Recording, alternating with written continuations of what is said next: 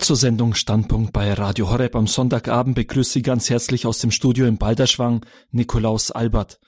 Im Ort Medjugorje im ehemaligen Jugoslawien ist seit dem 24.06.1981 nichts mehr so wie es vorher war.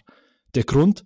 Seit diesem Tag behaupten sechs Kinder aus dem Ort, die Mutter Gottes gesehen zu haben und teilweise auch noch heute täglich zu sehen. Im damals kommunistischen Jugoslawien blieben solche Aussagen nicht ohne Folgen, sowohl für die Seher selbst als auch für die Familien und das ganze Dorf. Heute ist Medjugorje in Bosnien und Herzegowina und weit darüber hinaus einer der bekanntesten und meistbesuchten Pilgerorte der katholischen Welt. Und über keinen Ort wird so kontrovers gesprochen wie über Medjugorje. Im Sommer erweckte das Gebiet zwischen den Bergen so die wörtliche Übersetzung des Ortnamens, erneut Aufmerksamkeit, als Papst Franziskus den emeritierten Bischof von Warschau, Henrik Hoser, für unbestimmte Zeit zum apostolischen Visitator der Pfarrei Medjugorje ernannte. Mit Vikica Dodik, den Pilgern bekannt als Vicky, sprechen wir über ihre Heimat Medjugorje, wo sie seit 1987 als Pilgerleiterin arbeitet. Das heißt, sie kümmert sich um die deutschsprachigen Pilger vor Ort hält Vorträge über Medjugorje und übersetzt regelmäßig die Gottesdienste vom Kroatischen ins Deutsche. Das gute Deutsch, das Sie gleich von ihr hören werden, kommt daher, dass Vikica Dodik in Deutschland aufgewachsen ist. Sie kennt die Entwicklungen und die Schlagzeilen der beliebten christlichen Gebetsstätte Medjugorje sehr gut, da sie mit der Seherin Witzka verwandt ist. Direkt aus Medjugorje ist uns Vikica Dodik nun zugeschaltet. Frau Dodik, seien Sie gegrüßt. Grüß Gott, guten Abend. Ja, es freut mich, dass wir auf diesem Weg verbunden sein können. Zu Beginn die Frage, als Sie gehört haben, dass Ihre Verwandte Witzka Erscheinungen haben soll. Waren Sie gerade in Deutschland gewesen? Was war da Ihr erster Gedanke? Ich war schockiert. Ich habe gedacht, dass sie durchgedreht ist. Oder noch besser, äh, ich darf so frech sein, meine Oma, die mir das erzählt hat. Ich habe gedacht, dass die Oma schon ein bisschen älter ist und so und dass sie das nicht richtig verstanden hat. Äh, ich habe nicht daran glauben können.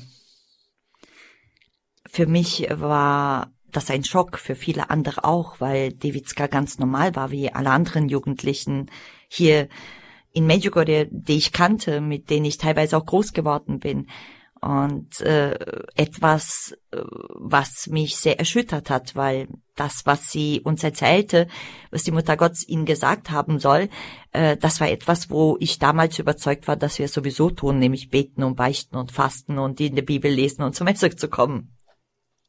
Also war Witzka jetzt nicht unbedingt eine Person, die dafür prädestiniert war, Erscheinungen von der Mutter Gottes zu haben, oder?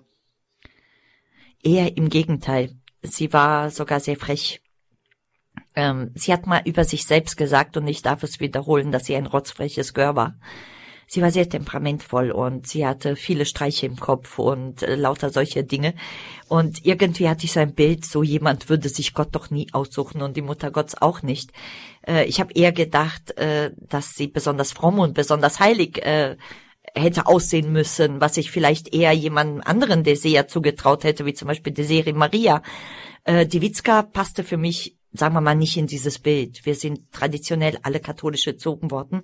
Also hier im Dorf war es normal, dass man betet und wirklich streng am Freitag fastet und äh, auch in die Kirche geht. Und das hat auch die Witzka alles getan. Aber trotzdem war sie eine sehr, sagen wir mal, freche. Ich weiß nicht, wie ich es anders formulieren soll.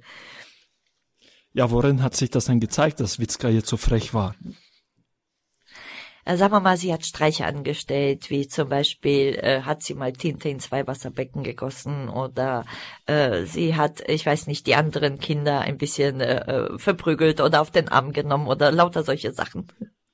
Okay, das war Witzka, soweit äh, eine Einschätzung von ihr. Es sind ja insgesamt sechs Kinder, die Erscheinungen hatten oder noch haben, die jetzt inzwischen keine Kinder mehr sind sondern Erwachsene alle. Was, wer sind denn die anderen fünf Personen gewesen, die zu dieser Gruppe der Seher gehören? Also es ist die Serie Maria, äh, Pavlovic, Lonetti heute.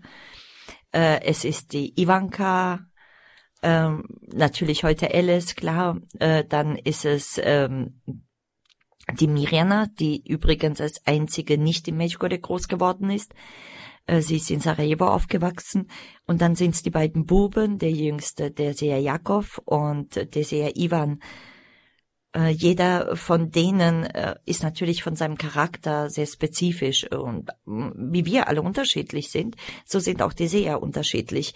Der jüngste, wie gesagt, der Jakov war nicht mal zehn und die Witzka war ja die älteste, sie war fast 16. Oder sie war 16 nicht nur, dass sie vom Alter her unterschiedlich waren, sondern wie gesagt auch charakterlich sehr unterschiedlich und das sind sie übrigens bis heute noch. Ähm, unter anderem auch jeder einzelne von ihnen hat ja heute spezifisch eine besondere Aufgabe oder Mission von der Mutter Gottes bekommen. Ähm, diese temperamentvolle Witzka von damals, äh, heute ähm, ist sie diejenige, wenn man sie betrachtet, diese Gruppe von sechs Sehern, nach meinem Ermessen die, die die meiste Opferbereitschaft äh, zeigt. Also unter anderem verschiedene Leiden auf sich genommen hat. Teilweise man das auch als Sühneleiden bezeichnen kann und äh, eigentlich körperlich sehr krank ist, aber trotzdem ähm, so eine unbeschreibliche Freude hat. Ich würde sagen, die Energie, die sie früher in die Streiche und so investiert hat, investiert sie heute darin, so viel Opfer wie möglich zu bringen, für den Nächsten da zu sein, für den Nächsten zu beten, weil nämlich ihre Mission und Aufgabe, die sie bekommen hat, ist das Gebet für die Kranken. Äh, die nächste, die so ihre Mission und Aufgabe bekommen hat, ist die äh, Serie Maria. Ähm, ihre Mission ist ähm, das Gebet für Berufungen klassisch natürlich nicht nur die Berufung zum Ordensleben oder Priester äh, zur Weihe, sondern äh, vor allem auch, dass wir den Mut haben, äh, dem Ruf Gottes zu folgen, egal wozu Gott uns berufen hat. Das ist die eine Aufgabe. Und die zweite Aufgabe, die sie hat, ist das Gebet für die Verstorbenen, besonders jene, für die kaum jemand betet oder niemand. Ähm, dann haben wir die Serien Ivanka, die hat ein ganz anderes äh, Thematik oder eine Mission, ist nämlich das Gebet für die Familien ähm, die Mutter Gottes, wenn sie über Familien spricht, dann betont sie die Wichtigkeit äh, unseres Gebetes in der Familie. Sie nennt zum Beispiel die Familie unsere erste Gebetsgruppe. Ähm, unter anderem möchte sie, dass wir heilige Familien haben, dass die Familien das Fundament für den Glauben in der Welt sind und so. Und so ist das bei der Serie Ivan keine ganz große Betonung, also auf das Gebet äh, für die Familien in der Welt natürlich auch selber dann lebendiger Zeuge darin zu sein. Und dann haben wir die Mirjana. Äh, sie ist auserwählt, um ähm, für jene zu beten, die die Liebe Gottes noch nicht kennengelernt oder noch nicht erfahren haben. Weil die Mutter Gottes sagt, dass das meiste Schlimme auf Erden eigentlich von Personen kommt, die die Liebe Gottes nicht kennen, noch nicht erfahren haben. Und ähm, Mirjana soll besonders für sie beten. Äh, wir würden solche Personen Ungläubige nennen oder so, aber die Mutter Gottes sagt das nicht. Sie sagt einfach, sie haben die Liebe Gottes noch nicht kennengelernt. Ihre zweite Aufgabe ist dann mal, ähm, wenn mal die Zeit dazu reif ist, soll sie gemeinsam mit einem Priester die Geheimnisse offenbaren.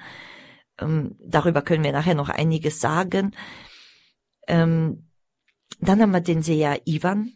Er ist auserwählt worden für Jugendliche zu beten besonders, weil die Mutter Gottes sagt, dass sie in großer Sorge um die Jugendlichen in, die Welt, in der Welt ist. Äh, sie sagt, dass die Jugendlichen nach Gott suchen, sich nach Gott sehnen, ihn aber kaum noch eigentlich in der Welt finden können, weil wir ihnen nicht mehr lebendige Zeugen Jesu auf Erden sind. Äh, seine zweite Aufgabe ist, für Priester zu beten. Und unter anderem sollte er auch eine Gebetsgruppe gründen und die hat er schon seit 1982. Und diese Gebetsgruppe hat einen besonderen Schwerpunkt. Die Mutter Gottes bittet äh, über den Seher Ivan diese Gebetsgruppe und alle, die sich gerne anschließen möchten, äh, für die Familien zu beten als erstes und natürlich für die beiden Missionen, die der Seher Ivan bekommen hat, eben für Jugendliche und für Priester. Und dann haben wir den jüngsten der Seher, dieser Jakob, der ist gemeinsam mit der Witzka auserwählt, um für die Kranken zu beten. Wie ich vorhin schon erzählt habe, die Witzka betet hauptsächlich auch für die, die körperlich krank sind. Und dann haben wir aber den Seher Jakob, der den Schwerpunkt hat auf denen, die innere Wunden, die seelische Krankheiten haben. Ja, Soweit die sechs Seherkinder, heute alles erwachsene Leute, denn die Erscheinungen im Medjugorje sollen schon seit 37 Jahren anhalten. Wenn man jetzt noch einmal zurückgeht an diesen Anfangspunkt im Jahr 1981, als das Kinder und Jugendliche waren, denen die Mutter Gottes erschienen ist, diese Gruppe aus Kindern und Jugendlichen, Sie haben schon gesagt, hatten alle unterschiedliche Charaktere. Haben diese denn äh, viel miteinander zu tun gehabt? War da ein reger Kontakt untereinander oder nicht? Sagen wir mal, Medjugorje war ja, oder die Pfarrei Medjugorje, die aus fünf Dörfern besteht, war ja äh, eine mini kleine Pfarrei, also insgesamt alle fünf Dörfer 1600 Einwohner, da kannte fast jeder jeden. Sie haben sich natürlich gekannt, ja, aber sie waren nicht unbedingt eine Gruppe. Einzelne von ihnen sind miteinander verwandt, zum Beispiel wie die Mirena und der Jakob oder entfernte Cousinen, äh, so, Entschuldigung, äh, Natürlich kannten sie sich aus der Schule, aus der Nachbarschaft, weil das ist so ein mini kleines Dorf, ja. Aber dass sie jetzt, sagen wir mal, eine eingeschworene Truppe gewesen wären, eine Clique oder so, das waren sie nicht. Eher im Gegenteil. Also einige von denen haben nicht wirklich viel miteinander zu tun gehabt. Mhm. Und äh, wie war Und die Geschichte das? damals? Ja. ja. Wie, wie, Und was die war Geschichte das? damals war ja sehr überraschend auch für sie selber, ja, weil äh, dort überhaupt, also ich kann mal diesen ersten Tag kurz beschreiben. Ähm, zwei Mädchen haben sich getroffen, also das ist die Ivanka und die Mirena. Die beiden haben sich sehr gemocht, haben sich selten gesehen, weil die Mirena ja hauptsächlich in Sarajevo war und haben sich zu einem sogenannten Spaziergang am späten Nachmittag verabredet. Es war ja Feiertag Johannes der Täufer, der 24. Juni 81. Und ähm, sagen wir mal, der Grund war ja nicht etwas Heiliges, warum die da unter diesem Hügel waren, sondern äh, man kann es heute sagen, sie haben oder wollten miteinander eine Zigarette rauchen. Also es war jetzt nicht irgendwas Heiliges, warum sie dort waren. Ähm, und Ivanka ist die erste, die das gesehen hat. Also sie sagt später, ich konnte genau beschreiben, eine Frau, die auf einer Wolke steht, die ein Kind im Arm hält, etwas Leuchtendes um ihren Kopf herum hat und so. Aber sie war sehr erschrocken in diesem ersten Moment und versucht das der Mirena zu erklären. Mirena, schau mal, da steht die Mutter Gottes. Und die Mirena winkt ab und sagt, Blödsinn. Also die Mutter Gottes hätte nichts Besseres zu tun, als die um mir zu erscheinen. Sie können nicht mal glauben, dass das überhaupt passieren kann. Einige von den Sehern haben nicht mal gewusst, dass die Mutter Gottes überhaupt erscheinen kann, hatten nie was von Lothar oder Fatima gehört oder so, ja. Und jetzt Richtung Dorf laufen, weil sie so erschrocken waren, treffen sie erstmal auf die anderen Kinder. Erstens waren da die Buben, die Fußball gespielt haben, dann waren da noch ein paar Mädchen außenrum.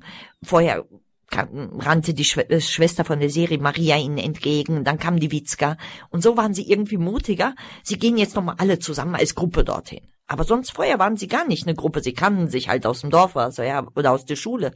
Aber keine klassische Clique oder Gruppe, wie man das normalerweise benennen würde. Und ja. dann zusammen haben sie dieses eben erfahren, die Mutter Gottes sehen zu dürfen und beschreiben das, wie gesagt, eine junge Frau, ungefähr 200 Meter von ihnen entfernt, zu dem Zeitpunkt mit Jesus im Arm, äh, Sterne, die um ihr Haupt herum leuchten, ein grau, gräulich blaues Kleid, einen weißen Schleier. So. Erst später dann konnten sie sagen, dass sie blaue Augen hat, rotwangig ist und äh, weil sie ihnen ja viel näher kam. Ja, eine Sache, die jetzt ja sehr erstaunlich ist bei dieser Geschichte der ersten Tage von Medjugorje ist, dass bereits am fünften Tag schon 15.000 Menschen sich in Medjugorje versammelt haben. Jetzt, wenn man die Geschichte anschaut in äh, ehemaligen Jugoslawien, das ja kommunistisch war, gab es jetzt ja nicht die Möglichkeit, über Radio, Fernsehen oder andere Medien diese Nachricht schnell zu verbreiten, dass die Mutter Gottes erscheint. Ja, also das heißt, das Einzige, was eigentlich als Möglichkeiten blieb, war die Mund-zu-Mund-Propaganda. Wie kann man jetzt äh, die schnelle Verbreitung der Nachricht, dass in Medjugorje die Mutter Gottes erscheinen soll, erklären? Also ich würde es heute äh, als Wunder bezeichnen. Ich kann es nicht anders bezeichnen, weil äh, gerade äh, die Bedingungen Kommunismus, kein Radio, kein Fernsehen, niemand durfte etwas darüber sagen. Man kann es ein bisschen versuchen logisch zu erklären, nämlich an diesem 24. Juni, Fest Johannes der Täufer, gab's äh, traditionell immer in Biakovice, dem Dorf, äh, wo das erste Mal die Mutter Gottes erschienen ist, äh, unterhalb des Erscheinungsberges äh, immer ein Fest. Und da haben die Leute, Freunde, Verwandte aus den Nachbardörfern eingeladen. So. Äh, und wir wissen, dass an diesem ersten Tag die Ivanka besonders laut geschrien hat im Dorf. Ich habe die Mutter Gottes gesehen und so. Und dass viele das gehört haben, auch bei diesen in den einzelnen Häusern, bei diesem Fest und so. Äh, das heißt, sie haben sicherlich diese Kunde, sagen wir mal, in die umliegenden Dörfer getragen. Aber es ist ein Wunder äh, bis heute, dass überhaupt die Menschen, obwohl sie es gewusst haben, den Mut hatten, äh, bei so einer Situation überhaupt hier hinzukommen. Ja, weil es war nicht unbedingt ungefährlich. Jugoslawien war zwar offen, sagen wir mal, der Kommunismus war anders jetzt als in der ehemaligen DDR, aber äh, oder in Russland, aber trotzdem war es immer noch Kommunismus. Das heißt, du konntest nicht einfach so Tausende von Leuten irgendwo versammeln. Es gab großen Ärger und mit, war mit großen Schwierigkeiten verbunden. Und so, dass es heute überhaupt keine wirklich logische Erklärung gibt. Es gibt halt diese Erklärung, dass sie es gehört haben da. Aber dass sie überhaupt den Mut hatten zu kommen, das ist also für mich persönlich ein großes Wunder. Ja, Sie hören die Sendung Standpunkt hier bei Radio Horeb. Ich bin im Gespräch mit Frau Dodik, sie ist Pilgerleiterin in Medjugorje, der Ort, seitdem, in dem seit 1981 die Mutter Gottes erscheinen soll, und zwar sechs Kindern, heute inzwischen erwachsene Leute. In dem damals Jug kommunistischen Jugoslawien ging es los mit den Erscheinungen, und wir haben jetzt schon gerade gehört, 15.000 Menschen waren am fünften Tag da. Frau Dodik, jetzt wenn 15.000 Menschen sich plötzlich auf den Weg machen, im ehemaligen kommunistischen Jugoslawien, das bleibt nicht ohne Reaktion des Staates, oder? Äh, der kam sofort. Die Reaktion war also so prompt, dass am äh, vierten Tag, also schon die Polizei, die ja hier aufgefangen hat, gesucht hat, äh, abgeschleppt hat, erstmal verhört hat, dann zum Arzt, dann die Tage drauf war, also was bezogen auf die Seher war ganz schlimm und die Monate und die Jahre sowieso. Also ich kann es mal so kurz aufzählen, dass man sie mehrfach, also Mediz dubiose medizinische wissenschaftliche Untersuchungen mit denen gemacht hat oder sie in die Psychiatrie gesperrt hat oder immer wieder verhört hat, stundenlang äh, ohne einen Schluck Wasser, geschweige denn was anderes. Oder den Jüngsten zum Beispiel Stunden und Stunden ins Leichenschauhaus eingesperrt hat, um ihm Angst zu machen und so. Äh, die Reaktion nach außen bezogen jetzt auf die Seher noch war zum Beispiel, dass deren Familien schikaniert wurden auf jegliche Art und Weise. Man hat alle Pässe einkassiert. Zum Beispiel Witzkas Vater war Gastarbeiter äh, in Deutschland und er hat seinen Job und alles verloren, weil er den Pass abgeben musste. Sie haben ihm den Pass weggenommen und er konnte nicht mehr zurückkehren und er war allein der Näher dieser Familie, ja. So, äh, dann haben die zum Beispiel äh, alle Eltern, äh, die jetzt irgendwie ein Job, einen Arbeitsplatz hatten, wie Mirenas Papa, der also Staatsbeamter war, der hat sofort seinen Job verloren, ja. Äh, dann haben die alle Häuser verwanzt und abgehört. Dann äh, wurden die Berge abgesperrt. Keiner durfte auf den Erscheinungsberg, auf den Kreuzberg. Äh, die Straßen, die Zufahrtsstraßen am Medjugorje wurden alle abgesperrt. Später wurde es dann noch schlimmer. Sie sind mit Militär aufmarschiert und äh, haben also irgend so eine Art Bürgerwehr äh, mit Hundestaffeln und sonstiges, damit wirklich keiner auf die Berge hinaufgeht. Unter anderem haben sie zum Beispiel auch den Pfarrer, äh, damals Pater Jososovko, der gar nicht in die ersten drei Tage in Medjugorje war, der überhaupt keine Ahnung hatte, was in seiner Pfarrei passiert und unter anderem dann auch in den ersten Tagen den Sehern gar nicht geglaubt hat, aber später dann die Seher beschützt hat, den hat dann die Geheimpolizei geholt und sind sie hier mit Militär aufmarschiert und sonstiges. Äh, ihn haben sie ja dann auch verurteilt und er war ja dann länger im Gefängnis. Äh, das war also eine Phase, äh, die nicht so einfach war.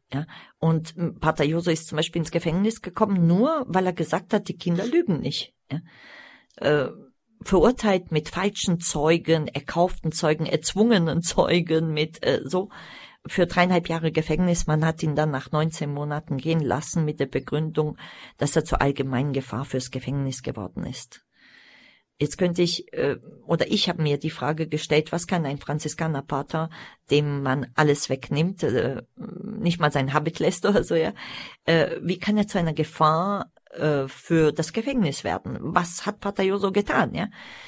Ähm, hat er die anderen Insassen bekehrt? Was hat er gemacht, ja? Und äh, es gibt heute sehr viele Geschichten, unter anderem einiges, was Pater Joso selbst uns erzählt hat, dass man ihn versucht hat zu vergiften, dass man ihn mehrfach gegeißelt hat, dass man ihn versucht hat zu erschießen und dass mit ihm etwas passiert ist, was äh, wir gläubige Christen kennen, nämlich äh, wenn wir zum Beispiel Petrus und Paulus äh, schauen und in der Bibel lesen, äh, wie es für sie war im Gefängnis und der Engel kam und ihnen half und so. Etwas ähnliches ist mit Pater Joso passiert nach seiner Aussage. Und er wurde zu einer Art Schreck äh, für, sagen wir mal, die Wärter dort und für das Militär und so, weil sie ihn überhaupt nicht mehr kontrollieren konnten, weil nach ihrer Aussage er nicht einschließbar war und solche Dinge. Also es passierten sehr viele außergewöhnliche Wunder und Zeichen, sage ich mal, verbunden damit. Das äh, waren die Erfahrungen von Pater Joso Sovko, der Pfarrer in Medjugorje war, als die Erscheinungen in Medjugorje begonnen haben im Jahr 1981. Sie haben jetzt schon gesagt, zuerst war Pater Joso Sovko nicht so begeistert von diesen Erscheinungen. Woran lag das denn und wie kam dann der Wandel bei ihm? Also ähm, erstens, er war ja gar nicht da. Zweitens, für ihn war auch die Witzka ein großes Problem. Also er hat auch gesagt, in einem Interview, so jemand wie die Witzka sucht sich Gott nicht aus. Äh, irgendwie passte sie nicht in dieses Bild eines Sehers. Dann war es für ihn problematisch, zum Beispiel dieses ganze tägliche Erscheinen. Dann, äh, dass die Kinder einfach so mit der Mutter Gottes reden konnten. Ähm, das war ihm sonderbar, ja. Und er konnte ihn das nicht abnehmen. Und er selber war am Anfang eigentlich überzeugt, dass, wie gesagt, die Witzka da irgendeinen Streich sich äh, ausgedacht hätte und vielleicht die anderen überredet hätte. Aber er hat dann seine Meinung geändert, weil er nach seiner Aussage etwas erlebt hat, äh, was äh, ihn selber tief erschüttert hat unter anderem äh, immer wieder, wo er in den ersten paar Tagen in seiner Kirche war, die meisten Leute gingen auf den Erscheinungsberg und er fühlte sich sehr einsam und hat geklagt beim Herrn und hat äh, ihn um Hilfe erbeten und hat äh, immer wieder im Zwiegespräch mit dem Herrn sich beklagt, dass sie auf diesen Berg ging, wo es eigentlich gar nichts gab, ja, an der Kirche vorbei, weil damals war Medjugorje so mini klein, es gab eine einzige Straße, die asphaltiert war und die ging bis zur Kirche, ja. Äh, und alle mussten irgendwie an der Kirche vorbei, um auf diesen Berg hinaufzukommen. Und jetzt auf einmal haben sie die Situation, äh, er alleine in der Kirche und betet und nach seiner Aussage hat er eine Stimme gehört, die beschreibt er mit tausenden von Glocken, äh, absoluten Frieden und so. Und heute sagt er, es ist die Stimme der Mutter Gottes, äh, die ihm gesagt hat, er soll aufstehen, zur Tür gehen und die Kinder in Schutz nehmen. Und ähm, die Kinder sind an ihm vorübergehuscht. Äh, Jakob hat sich an ihn geklammert, hat gezittert und so. Ähm, ist eine besondere Erfahrung, aber für Pater Juso, der hat dann später gesagt, da war ich bereit, den Kindern wirklich zuzuhören. Vorher hatte er hunderte Mal schon eigentlich versucht, mit ihnen zu reden und vieles aufgenommen und immer wieder sie überprüft und nochmal gefragt und nochmal gefragt. Später hat Madiwitzka gesagt, ich hätte noch lieber hundert Föhre von der Geheimpolizei tragen, als nur noch einen einzigen mehr vom Pfarrer. Also er hat hier wirklich zugesetzt, nicht nur ihr, sondern auch den anderen Sehern.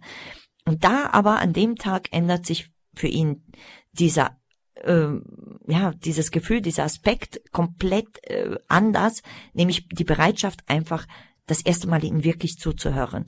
Und er war sehr erschüttert von dem, was er gehört hat, weil äh, das, was er gehört hat, ist eigentlich etwas, was er den Kindern äh, erzählte. Das sind die sogenannten Grund- oder Hauptbotschaften von Medjugorje, nämlich ähm, Umkehr und Beichte. Eine Botschaft zusammen. Euer erster Schritt zur Umkehr muss die heilige Beichte sein, hat einmal die Mutter Gottes gesagt. Das nächste ist das Gebet, vor allem das Herzensgebet, äh, dann äh, das Fasten, dann äh, täglich das Lesen, also das Fasten mindestens zweimal in der Woche, wenn möglich bei Brot und Wasser. Dann das Lesen der Heiligen Schrift, äh, wenn möglich jeden Tag einen kleinen Abschnitt zu lesen, ihn zu betrachten, darüber zu meditieren. Und natürlich die Heilige Messe als das Höchste, das Wichtigste, mindestens an Sonn- und Feiertag, wenn möglich jeden Tag. Ja. Und das waren alles Dinge, die er uns beigebracht hat, die er den Sehern beigebracht hat. Und jetzt auf einmal sagen die Seher, die Mutter Gottes sagt solche Dinge. Ja, die Mutter Gottes äh, erzählt äh, nichts, was wieder der römisch-katholischen Kirche ist, oder? Und er war erschüttert von diesen Botschaften.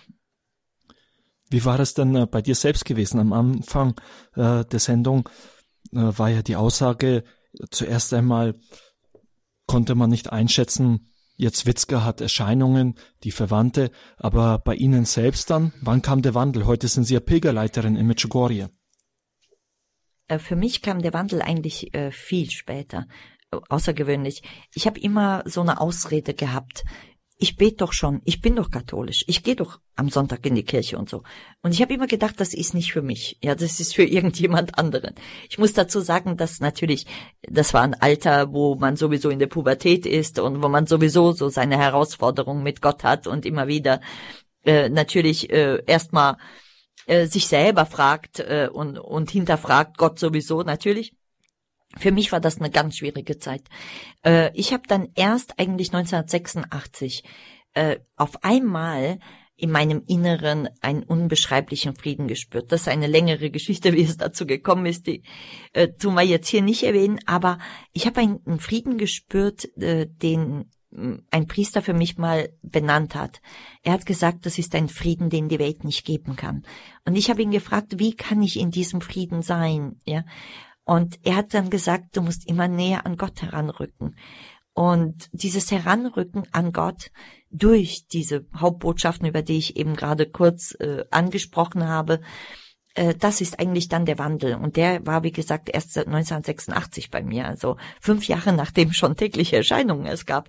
Ich habe immer abgewunken, ich habe das immer von mir geschoben, ich wollte das nie. Ich habe immer behauptet, ich mache das schon. Heute weiß ich, dass ich das aber nicht gemacht habe ich habe, sagen wir mal, diesen traditionellen Glauben gelebt, diesen Glauben, den, ich weiß nicht, meine Großeltern, meine Mutter oder so mir versucht haben, du musst in die Kirche gehen, du musst in der Familie beten, du musst am Freitag fasten oder so, ja. Aber diese lebendige Erfahrung von Gott, das ist erst ein Erlebnis, was ich durch das, was hier in Menschwürde geschehen ist, für mich selber erfahren durfte. Ja. Und daher dann auch meine Veränderung und meine Rückkehr aus Deutschland hierhin und äh, ja, das, was ich heute tue, nämlich Pilgerleiterin in der Pfarrei Medjugorje. Ja, schön. Vielen Dank. Soweit. Jetzt sind die Erscheinungen inzwischen 37 Jahre her, also eine ziemlich lange Zeit. Was hat sich denn in über, in diesen über drei Jahrzehnten in Medjugorje dadurch geändert? Ich würde sagen, vieles hat sich geändert. Ähm, natürlich gibt es viele positive Aspekte. Ähm, viele Menschen, die zurück zu Gott äh, finden und äh, viele Bekehrungen, viele Früchte und so, über die können wir gleich auch nochmal sprechen, ja. Aber natürlich gab es auch gewisse Dinge, die nach meinem Begreifen negativ sind. Also äh, zum Beispiel, äh, vieles ist so angepasst an das Weltliche. Natürlich ist heute Medjugorje ein Riesenort. Die Dörfer wachsen fast schon zusammen. Ja, äh, es gibt nicht mal verlässliche Zahlen, wie viele Tausende von Betten es überhaupt gibt, aber es sind auf jeden Fall über 25.000.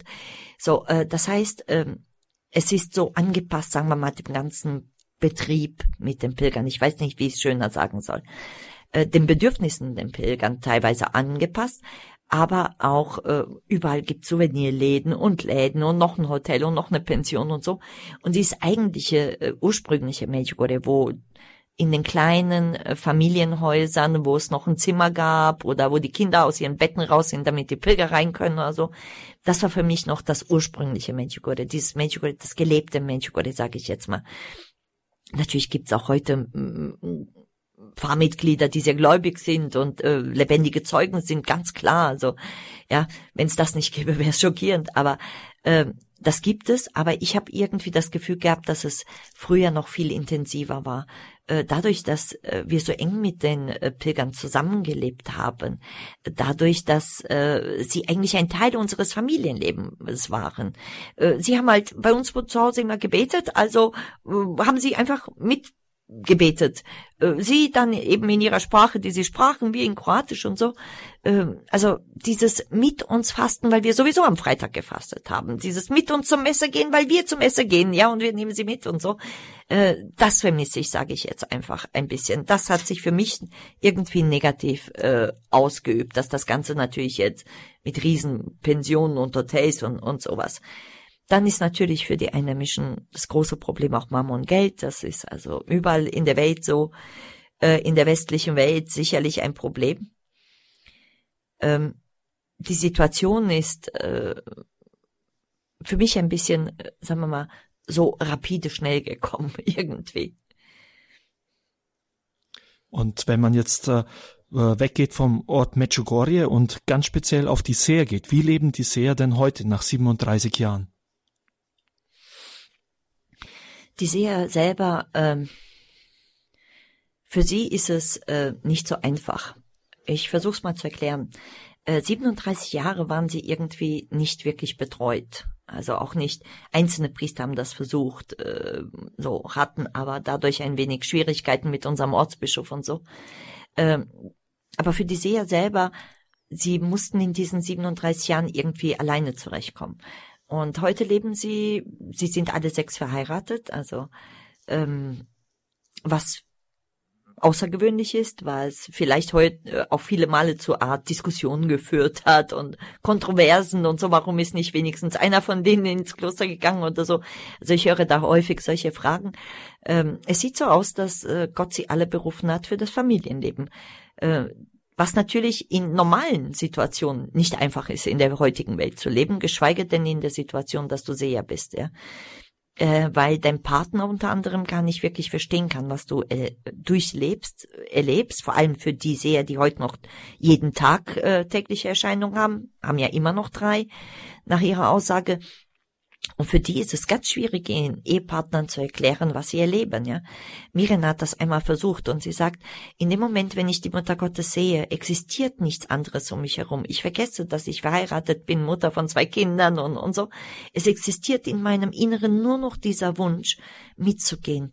Ein Teil dessen zu sein, was die Mutter Gottes mitbringt. Und sie sagt immer, sie bringt ein Stück des Himmels mit.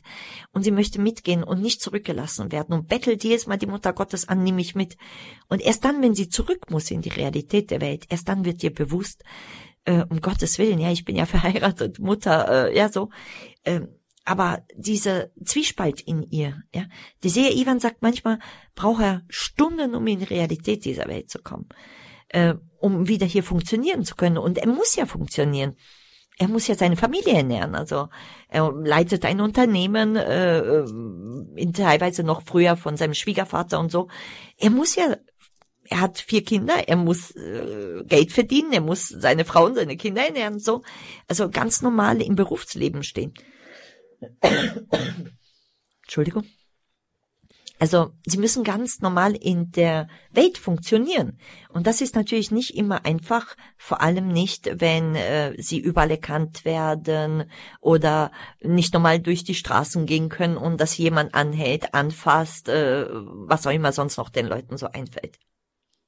Ja, wenn man jetzt gerade darauf kommt, die vielen Pilger, die nach Medjugorje kommen, die es den Sehern teilweise sogar unmöglich machen, auf offener Straße unterwegs zu sein, dann stellt sich natürlich die Frage, was sind das denn für Pilger, die nach Medjugorje kommen? Sind die jetzt nur auf dieses äh, ja Event aus, sage ich mal, oder dieses äh, super Ereignis der Erscheinung, oder sind da auch andere Beweggründe dabei? Nein, also ich würde äh, sagen, dass die meisten Pilger, die nach Medjugorje kommen, eigentlich Menschen aus Bedürfnissen sind, in, in, in irgendeiner Form ob sie krank in ihrer Seele sind, an ihrem Körper sind, ob sie in großen Nöten sind oder so. Die meisten Menschen, die nach Medjugorje kommen, kommen aus irgendeiner Not heraus. Das ist meistens so, wenn wir zu Gott, wir rennen zu Gott dann, wenn wir ein Problem haben. Ja? Selten kommen Menschen wirklich zu Gott, um, um einfach Danke zu sagen. Die meisten rennen dann, wenn sie nicht selber zurechtkommen, dann schreien sie Hilfe her. Ähm, oder erbarm dich unser oder was auch immer. Äh, natürlich gibt's auch Neugierige, klar. Und äh, die sind genauso willkommen wie alle anderen auch. Äh, es gibt auch ein paar Touristen, die, sagen wir mal, irgendwie eine Rundreise irgendwo machen und sagen, ich möchte da mal reingehen und mir das mal kurz anschauen und so. Aber die meisten sind doch gottsuchende Menschen. Und das ist schön, Gott sei Dank. Ja. Äh, leider, wie gesagt, gibt's Einzelne darunter, die das nicht sind, aber die meisten doch auf dem Weg zu Gott. Ja, Wieso ist das jetzt so, also dass die Mutter Gottes ausgerechnet den Ort Medjugorje erwählt hat? Jetzt ein Ort in Bosnien-Herzegowina, damals kommunistisch. Ja, man hätte jetzt, wenn man sich selbst den Ort aussuchen würde, vielleicht etwas anderes ausgesucht, nicht unbedingt ein Ort, äh, wo ein kommunistischer Staat ist, an dem keine Infrastruktur ist und, und, und. Wieso deswegen ausgerechnet jetzt der Ort Medjugorje? Interessant ist, diese Frage wurde mehrfach gestellt und äh, auch an die Mutter Gottes. Und die Mutter Gottes hat mal gesagt, äh, weil ich hier noch wahren Glauben gefunden habe. Äh, das bedeutet nicht, dass es keinen wahren Glauben überall auf der Welt gäbe. Natürlich gibt es ihn. Ja? Ähm, was bezeugt man oder wie bezeugt man den wahren Glauben? Und das ist ein wenig äh, verbunden mit unserer Geschichte. Also unsere Geschichte ist sehr geprägt für eine Art Kampf für den Glauben. Ich traue mich einfach zu sagen, das sind tausend Jahre, in denen wir gekämpft haben für den christlichen Glauben. Unter anderem hatten wir da zum Beispiel 480 Jahre lang osmanische Versklavung äh, darunter, trotzdem Christen zu bleiben. Dann die verschiedenen Ideologien, erster, zweiter Weltkrieg und dann zuletzt der Kommunismus. Und äh, wo man es schwierig hatte, den Glauben auch zu bezeugen, ja, und äh, diejenigen, die äh, den Glauben bezeugt haben, dadurch sehr große Schwierigkeiten hatten, ein Seliger, zum Beispiel Seliger ähm, Aloysius de Pinaz, Kardinal Aloysius de Pinaz von Zagreb, also zum Beispiel äh, vergiftet von den Kommunisten und, und solche Sachen. Also es gibt sehr viel Kampf für den christlichen Glauben in diesem Gebiet. Und viele haben ihr Leben gelassen für diesen Glauben, äh, lebendigen Glauben zu bezeugen, lebendige Christen sein zu dürfen, so. Und ich denke, dass die Mutter Gottes das damit gemeint hat, ja, diesen Kampf für den christlichen Glauben und trotz aller Widrigkeiten und trotz allem, was war, äh, trotzdem Christen zu bleiben und heute, wenn Sie irgendwo Kroaten begegnen, weil hier in der Herzegowina, heute ist das ja Bosnien und Herzegowina eine Stadt, aber in der Herzegowina leben ja Kroaten, egal wo Sie auf der Welt einem Kroaten begegnen, selbst wenn er nicht wirklich ein tiefgläubiger Christ ist, er wird ganz stolz sagen, ja, äh, zu Kroatien gehört äh, katholisch, ja, so. Heute sind 87 Prozent aller äh, Kroaten römisch-katholisch, ja, so. Das ist etwas, was ein Teil unserer Identität ist, was, also, der christliche Glaube. Ja. Sie hören die Sendung Standpunkt hier bei Radio Horeb. Ich bin im Gespräch mit Frau Dodig. Sie ist Pilgerleiterin im Ort Medjugorje und jetzt gleich nach einer Musik werden wir uns weiter über diesen Ort unterhalten.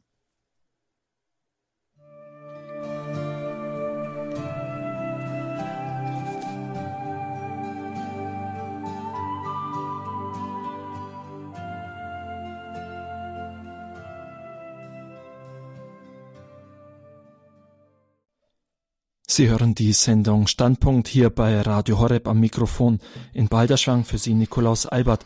Ich bin im Gespräch mit Frau Dodig. Sie ist Pilgerleiterin im Ort Medjugorje, der Ort, in dem einige Kinder gelebt haben und die seit 37 Jahren angeben, dass ihnen die Mutter Gottes erscheint. Und auch wenn die Erscheinungen von Rom, vom Vatikan noch nicht anerkannt sind. Wir wollen natürlich diese Entscheidung vollkommen Rom überlassen. Wollen wir uns heute in der Standpunktsendung auch darüber unterhalten, was die Mutter Gottes denn in Medjugorje sagen, anscheinend sagt. Zunächst die Frage jetzt, Frau Dodig, wieso gibt sich die Mutter Gottes denn den Titel Königin des Friedens und der Versöhnung? Das ist interessant. Ähm, und zwar, als die Seher die Mutter Gottes gefragt haben, wer sie ist, nämlich am 25. Äh, 19, also Juni 1981, hat sie erst gesagt, ich bin die selige Jungfrau Maria.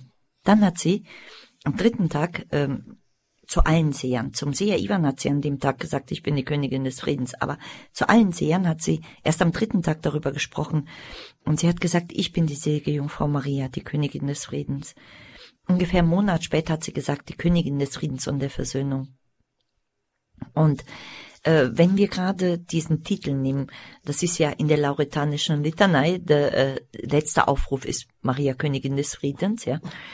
Mm.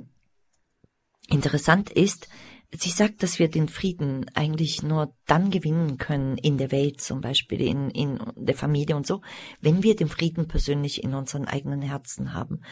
Und sie spricht ja über die Botschaften, diese Hauptbotschaften, die ich jetzt ein paar Mal aufgezählt habe. Und sie sagt, wenn wir diese Botschaften leben, dann würden wir diesen Frieden gewinnen in uns. Und erst dann, wenn wir diesen Frieden hätten, dann äh, könnten wir äh, Frieden in unserer Familie gewinnen, Frieden in unserer äh, Stadt, in der Umgebung, in unserem Land, in der ganzen Welt, ja. Erst dann könnten wir dafür beten, wenn wir Frieden selber in uns haben. Und sie natürlich als Königin des Friedens äh, versucht uns da, äh, denke ich mal, äh, ja, ein, ein Beispiel zu sein. Äh, Jesus, der ja der König des Friedens ist, der selber in Medjugorje auch ähm, einmal gesprochen hat, nämlich und gesagt hat, ich bin euer Frieden und lebt meine Gebote. Ähm, ist natürlich der Leitfaden. Es geht hier nicht um Maria als solches, sondern sie führt uns zum König des Friedens, nämlich zu ihrem Sohn Jesus. Ja, über die Hauptbotschaften haben wir ja bereits gesprochen, also das Beten, das Fasten, die heilige Messe, also Eucharistie, dann die Beichte und auch das Lesen in der Bibel. Jetzt kann man dazu sagen, dass Medjugorje eine eigene Spiritualität hat, kann man das so nennen? Ich würde sagen, ja. Medjugorje hat eine eigene Spiritualität. Äh, Medjugorje führt uns nach meinem Begreifen zu den Wurzeln unseres Glaubens zurück. Also Medjugorje ist nicht, äh, missversteht mich jetzt nicht, nicht irgendwie hochtheologisch, äh, nicht verständlich. Also äh, so wie die Mutter Gottes hier redet, die Botschaften, die sie hier gibt, sind einfache mütterliche Worte, äh, Worte, die praktische Anleitungen sind, äh, wo sie konkret sagt, betet so und so viel, betet das, er betet den Rosenkranz, äh, ähm, fastet zweimal in der Woche, wie fastet, am besten ist bei Brot und Wasser und so, also wo sie ganz konkrete Dinge uns äh, ja aussagt oder gibt, mit denen sie uns auf diesem Weg zum Frieden führen möchte. Jetzt sagt die katholische Kirche natürlich, dass mit dem Tod des letzten Apostels die Offenbarung abgeschlossen ist. Wie ist das denn dann damit zu sehen, wenn die Mutter Gottes kommt und ja Botschaften gibt und ich sag mal auch eine eigene Spiritualität mitbringt? Ist das dann eine neue Offenbarung, die da gebracht wird? Äh, eher im Gegenteil, würde ich sagen. Ähm, ich würde sagen, sie führt uns, wie gesagt, zu diesen Wurzeln äh, zurück, äh, nämlich äh, zu dem Wesentlichen in unserem Glauben. Äh, sie lehrt nichts anderes, als was die Lehre der römisch-katholischen Kirche ist. Und ich würde sogar, sagen wir mal, äh, eher noch äh, Lehre nennen wie sprecht nicht darüber, diskutiert nicht, sondern macht es konkret. Also nimm den Rosenkranz in die Hand, geh in die Knie und fang an zu beten. Rede nicht über dies oder jenes oder so. Also dass diese Spiritualität von Medjugorje ist eine sehr einfache Spiritualität, die uns eigentlich zu den Wurzeln unseres Glaubens zurückführt. So würde ich es nach meinem Begreifen oder so empfinde ich es nach meinem Begreifen. Weil ich merke zum Beispiel, äh, wenn die Seher versucht haben, mit der Mutter Gottes zu diskutieren über kritische Fragen zum Beispiel, äh, lasst uns mal reden über Zölibat oder nicht Zölibat, ja, äh, dann die Mutter Gottes lässt sich nicht auf so eine Diskussion mit ihnen ein, sondern sie sagt, tut das, was die Institution meines Sohnes euch sagt, ja, im Sinne, äh, das, was die römisch-katholische Kirche sagt, ja, dann tut es, aber sie sagt gleichzeitig, betet, ja, so im Sinne, diskutiert nicht, sondern betet, ja, oder, oder äh, fastet äh, für die Kirche, fastet für meine geliebten Söhne, eure Hirten, die so schwer haben, weil ihr nicht mehr für sie betet und solche Dinge. Das ist also spezifisch an Medjugorje. Ein äh, Kritikpunkt an Medjugorje ist ja die große Anzahl der Botschaften, also an den Erscheinungen von Medjugorje. Also die Mutter Gottes gab ja seit 1984 bis 1987 jede Woche eine Botschaft, jeweils dann am Donnerstag. Und seit 1987 gibt sie jeden Monat, und zwar am 25. des Monats, eine weitere Botschaft jetzt heraus. Ja, jetzt äh, hat das ja auch Papst Franziskus aufgegriffen. Er meinte dazu, dass die Mutter Gottes keine Oberpostbeamtin ist, bei einer Pressekonferenz, wo er auf Medjugorje angesprochen wurde. Wie ist jetzt die Fülle der Botschaften zu erklären? Also es sind gar nicht so viele Botschaften. Äh, das ist etwas, was mich immer überrascht. Also viele Menschen behaupten, dass es tausende, aber tausende Botschaften werden und so. Das ist gar nicht der Fall. Es sind 670 und ich glaube 78 oder 79. Ich müsste nochmal genau nachzählen. Ja, so. Es sind eigentlich gar nicht so viele Botschaften. Viele Menschen meinen, dass es so viele Botschaften werden, weil die sie ja heute noch tägliche Erscheinungen haben, heute noch mit der Mutter Gottes reden können und so. Aber das sind gar nicht äh, Botschaften. Äh, das, was die Seher jeden Tag erleben, ist mehr ein mit der Mutter Gottes gemeinsam beten, vor allem für die Missionen und Aufgaben, die sie bekommen haben. Sie empfehlen ihr vielleicht jemanden an, der krank ist oder eine bestimmte Gruppe an Personen und beten mit der Mutter Gottes gemeinsam und so.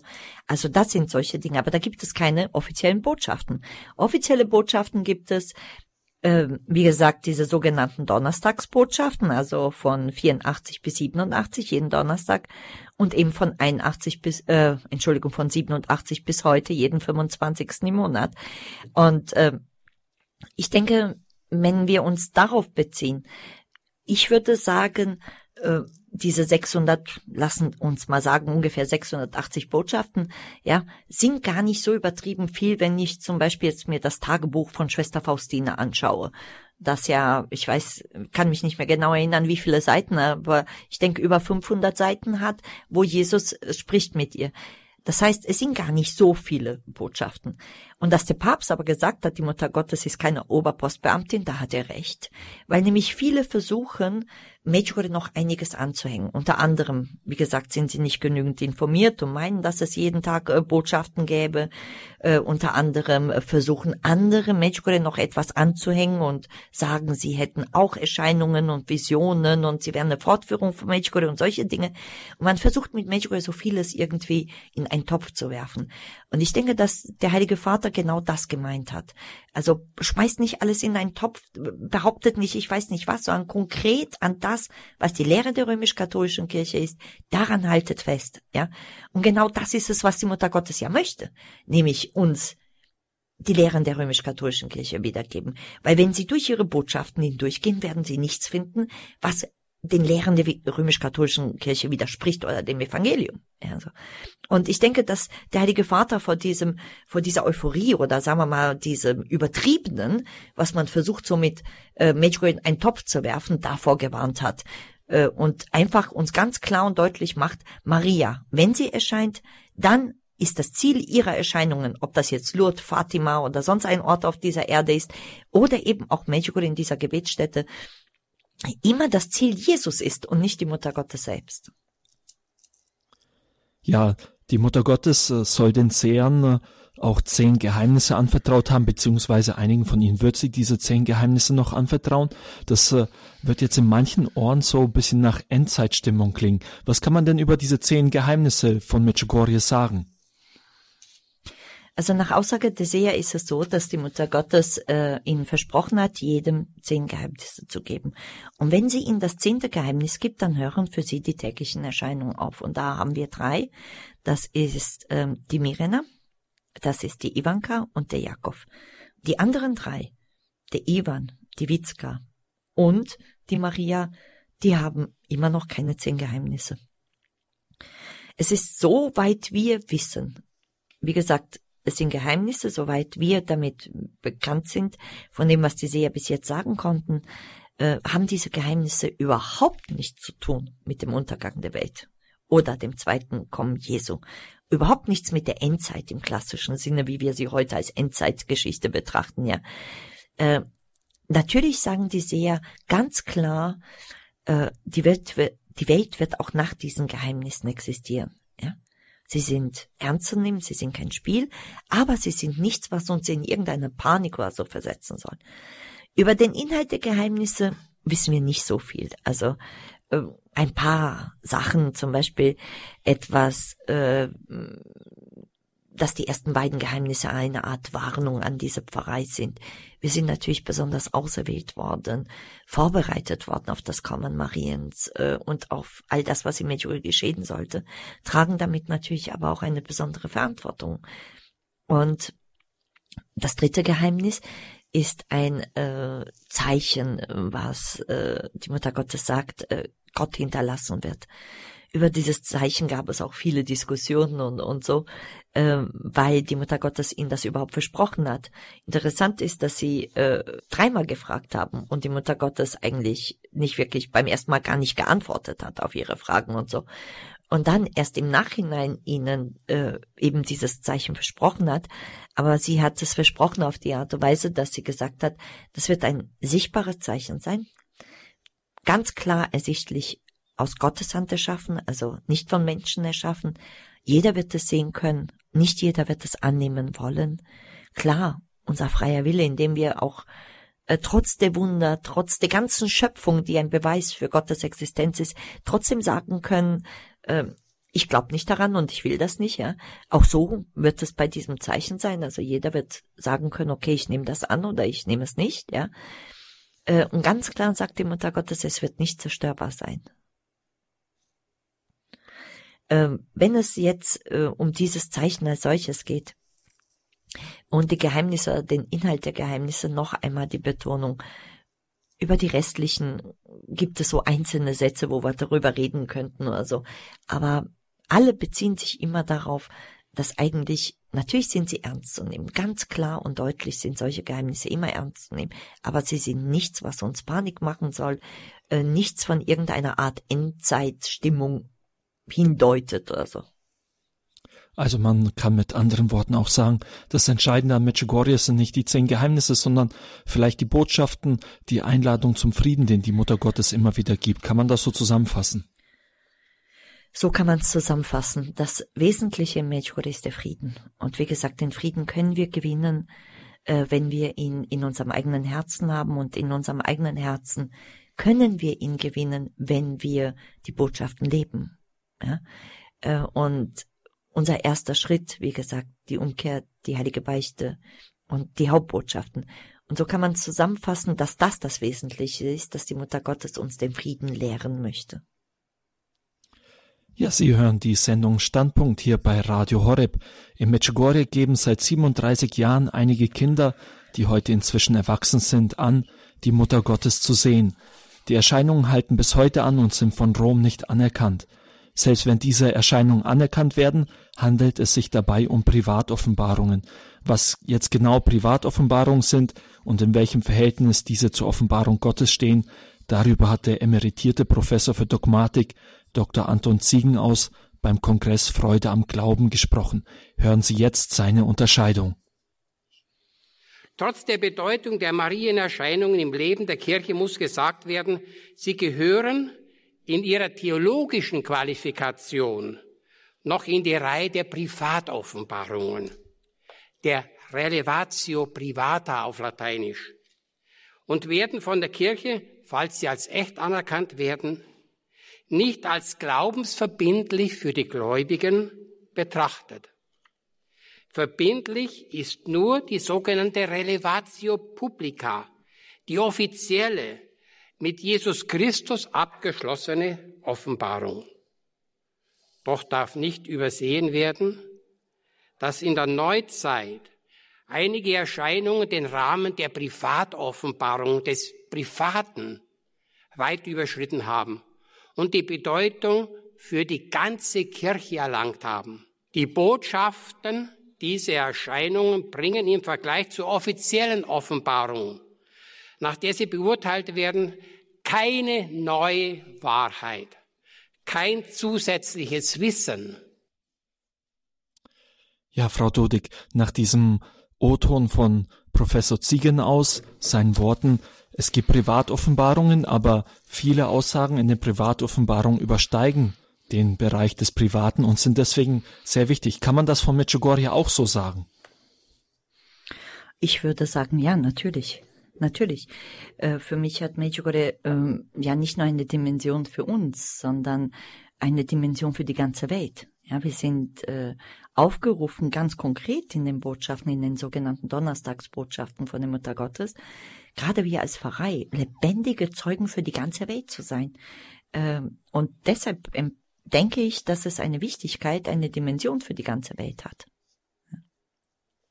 Jetzt kommt man dann natürlich zum Thema der Anerkennung von Medjugorje. Gerade wenn die Botschaft von Medjugorje so etwas Wichtiges ist, stellt sich natürlich gleich die nächste Frage, wieso sind die Erscheinungen von Medjugorje bis heute noch nicht anerkannt? Ja, das ist eine gute Frage. äh, nein, äh, nach meinem Wissen und Stand ist es so, dass äh, bevor die Kirche so etwas anerkennt, sie normalerweise alle Erscheinungen prüft oder alle Botschaften prüft, die gesagt wurden und so. Jetzt sind die Erscheinungen, soweit wir wissen, nicht wirklich ein Problem, weil wir haben ein Beispiel zum Beispiel in Kibeho in Afrika. Ähm, in, da hat die Kirche äh, so verfahren, dass sie zum Beispiel nur drei Dessert anerkannt haben und ich, wenn ich mich nicht irre, die ersten drei Jahre äh, und so. In, in Fatima übrigens die ersten fünf Erscheinungen nur anerkannt, äh, obwohl Schwester Lucia von Fatima Erscheinungen bis an ihr Lebensende hatte, zwar nicht so regelmäßig wie die Serie in Medjugorje, aber trotzdem Erscheinungen hatte, ja so. Äh, das heißt, die Kirche verfährt äh, eigentlich so, dass die Erscheinungen nicht wirklich das Problem sind, sondern dass die Botschaften das Problem sind. Und wenn die Botschaften überprüft sind, dann gibt sie ihr endgültiges Urteil. Jetzt ist aber das Problem im Medjugorje, dass wir immer noch laufend jeden Monat eine Botschaft für die ganze Welt haben. Und jetzt musste die Kirche einen anderen Ausweg finden. Normalerweise, wie gesagt, gibt es eine äh, Lösung wie in äh, Kibeho in Afrika. Da war die Kirche regelrecht gezwungen, so eine Entscheidung zu fällen, sage ich jetzt mal. Warum? Weil es dort eine Prophetie gab, eine Ankündigung und so. Und es gab ja diese äh, Massaker zwischen den äh, Tutsis und Hutus und, und so, ja. Äh, das war eine ganz schwierige Situation, vor der die Mutter Gottes gewarnt hat und wenn die Mutter Gottes erscheint, dann erscheint sie hauptsächlich immer dann, wenn ihre Kinder in einer Not sind und sie ruft sie wieder zurück äh, auf den rechten Weg, ja, um sie vor dieser Not zu bewahren, vor dieser Katastrophe und so. Und hier in Medjugorje gab es das ja in dem Sinne aber klassisch nicht, ja, sondern es gab etwas ganz anderes, äh, nämlich äh, ganz klassisch Botschaften, äh, die sich Stück für Stück hinaufgesteigert haben. Ja, am Anfang hat zum Beispiel die Mutter Gottes, der Witzkammer, gesagt, bete jeden Tag das Vaterunser. Nicht den ganzen Rosenkranz, sondern jeden Tag das Vaterunser. Dann Glaubensbekenntnis und sieben Vaterunser. Also, gegrüßt seist du Maria und Ehre sei dem Vater. Also den kleinen Rosenkranz, den sogenannten Friedensrosenkranz. Und erst dann kam der klassische Rosenkranz, dann der Psalter und, und so, ja. Also das Hinaufsteigern, äh, das ist so außergewöhnlich. Äh, und hier in Medjugorje durch diese Botschaften ist aber die Situation, dass die Kirche jetzt an einem Punkt war, äh, wo sie irgendeine Lösung finden musste. Und natürlich wird erstmal am Anfang so etwas überprüft, auf der, der Ebene der Diözese. Ja, erstmal überprüfen, ob die Personen, die so eine Erfahrung machen, ob sie überhaupt normal sind geistig, ob sie gesund sind, ja, ob das, was sie sagen, übereinstimmt mit den Lehren der Kirche und so. Und das war in unserem Falle von 1982 bis 87 der Fall. Dann gab es eine nächsthöhere Instanz, sage ich jetzt mal. Damals waren wir ja noch der Staat Jugoslawien, also es gab diese sogenannte Bischofskonferenz von Jugoslawien, die also sich mit diesem Thema Medjugorje auseinandergesetzt hat, weil das ja eine so schnell, so rasant eine riesen äh, genommen hat, ja. Tausende, aber tausende Menschen, die nach Medjugorje kamen äh, mittlerweile dann schon Millionen von Menschen waren. So, und dann hat die Bischofskonferenz sich auseinandergesetzt mit dieser Thematik und hat eine Aussage gemacht, die übrigens bis heute noch geltend ist äh, für die römisch-katholische Kirche. Äh, und dann später noch von Kardinal Ratzinger, dann äh, später Papst Benedikt XVI., jetzt auch äh, Papst Franziskus, also immer wieder bestätigt wurde. Und diese Aussage gilt bis heute, nämlich aufgrund der bisherigen Untersuchung kann noch nicht bestätigt werden, dass es sich hier um übernatürliche Erscheinungen und Offenbarungen handelt. Und diesen Satz, den missverstehen häufig äh, die Personen, weil es kann noch nicht festgestellt werden. Ja, einige sagen sogar, es kann nicht festgestellt werden. Das sind zwei unterschiedliche Paar Schuhe. Ja, wenn es heißt, es kann noch nicht fest bestätigt werden, dann bedeutet es, dass die Kirche noch nicht alles überprüft hat. Ja? Und das ist nämlich genau die Situation, die wir haben. Es ist noch nicht jede Botschaft überprüft. Es gibt immer noch neue Botschaften. Wir wissen nicht, was morgen kommen wird oder am 25. ob es da eine neue Botschaft geben wird. Bis jetzt haben wir nichts anderes gehört. Also auch die Seher wissen nicht, kriegen sie jetzt eine Botschaft oder kriegen sie nicht. Sie haben jeden Tag Erscheinungen und sie warten, was die Mutter Gottes ihnen dazu sagt. So, und dann musste die Kirche jetzt irgendeine andere Lösung finden. Und die Lösung ist, wie gesagt, dann von äh, Kardinal Ratzinger gekommen, später dann Papst Benedikt, nämlich dass er dann im Jahre 2010 eine neue Kommission gegründet hat, weil die Bischofskonferenz von Bosnien und Herzegowina, äh, der unterliegt oder unterlag damals Medjugorje, ja viel kleiner war als die Bischofskonferenz von Jugoslawien. Und äh, Kardinal Pulic also einfach äh, sich nicht äh, in der Situation gefühlt hat, äh, dass er das lösen kann mit ein paar Bischöfen, äh, dass das einfach eine zu große Verantwortung ist. Äh, deshalb hat Papst Benedikt eben diese Kommission mit dem Vorsitzenden äh, Kardinal Ruini gegründet, äh, die sich also mit dem Thema Medjugorje auseinandergesetzt haben. Und die haben also bis 2014, soweit mir bekannt ist, überprüft, überprüft, was sie bis jetzt gewusst haben und äh, so. Und die haben äh, zwar keine offizielle Aussage an die ganze Welt gegeben, aber ihr Wissen dann später an Kardinal Müller weitergegeben und dann äh, eben an Papst Franziskus. Und der hat dann äh, Erzbischof Henrik Rosa erstmal als Sondergesandten nach Medjugorje geschickt, nämlich um zu sehen, wie es pastoral mit Medjugorje weitergehen soll. Weil Medjugorje hat mittlerweile eine Dimension angenommen, die unbeschreiblich ist. Dieses mini kleine Dorf, das mal 680 Einwohner hatte oder die ganze Pfarrei 1600 und noch etwas. Auf einmal sprechen wir von, äh, heute streiten sich die Geister, waren es 50 oder 60 Millionen, ja. Äh, ist aber, äh, weil wir keine, leider keine staatlichen genauen Zahlen haben, aber äh, trotzdem sind es Millionen an Menschen, die hier hinkommen. Und, und wir können rein gewissend sagen, die Hälfte davon verändert ihr Leben nach Medjugorje, gehen regelmäßig zu den Sakramenten, so. Und das ist eine Dimension, die die Kirche auf jeden Fall überprüfen musste und begleiten musste. Und deshalb hat Papst Franziskus dann entschieden, er sendet einen apostolischen Visitator auf unbestimmte Zeit, nämlich Erzbischof Henrik Rosa äh, nach Medjugorje. Ja, wenn wir jetzt auf Erzbischof Henrik Kosa kommen, der jetzt ja als apostolischer Visitator in Medjugorje ist auf unbestimmte Zeit, wie wir schon gerade gehört haben, mit der Aufgabe, die Pastoral dazu begleiten, seine Aufgabe. Aber welche Rechte oder Kompetenzen hat er denn vom Papst dafür jetzt bekommen?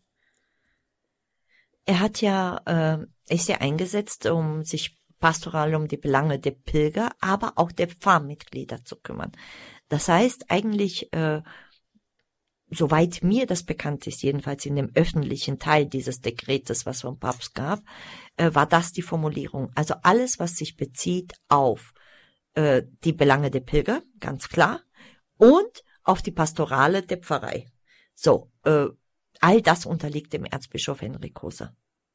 Aber wie gesagt, das ist das, was äh, wir aus dem öffentlichen Teil haben. Es gibt ja noch ein zusätzliches Dekret, was der Ortsbischof und äh, Erzbischof Henrik Rosa und der Nuntius bekommen haben und unser Provinzial, was dort jetzt gezielt genau drinsteht, das kann ich Ihnen nicht sagen, weil das ist nicht öffentlich. Da müsste man vielleicht den Erzbischof persönlich fragen. Ja, und mit dem Erzbischof Rosa hat unser Programmdirektor Pfarrer Richard Kocher gesprochen.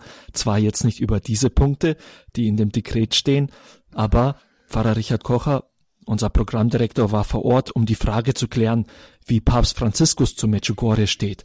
Hören Sie jetzt exklusiv in der Sendung Standpunkt hier bei Radio Horeb erstmals dieses Interview und die Aussagen von Erzbischof Henrik Hosa. Exzellenz, Sie sind seit einigen Monaten hier. Welche sind Ihre Eindrücke von Medjugorje? Die Eindrücke sind positiv in dem Sinne, dass wir hier eine besondere Spiritualität leben.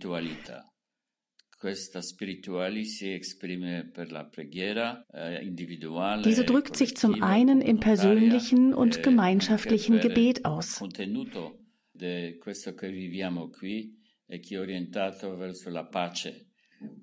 Inhaltlich liegt der Schwerpunkt auf dem Frieden.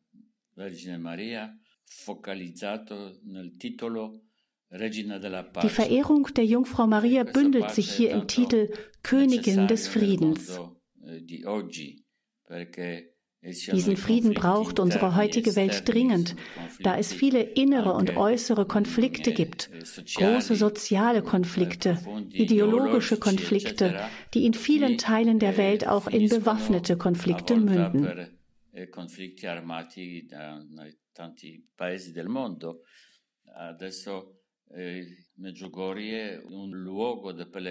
Mittlerweile ist Medjugorje ein weltweit bekannter Wallfahrtsort.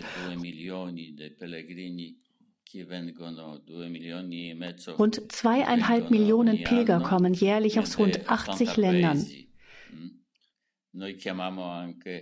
Wir nennen Medjugorje auch den Beichtstuhl der Welt, denn die Beichten sind ein markantes, starkes Merkmal dieses Wallfahrtsortes.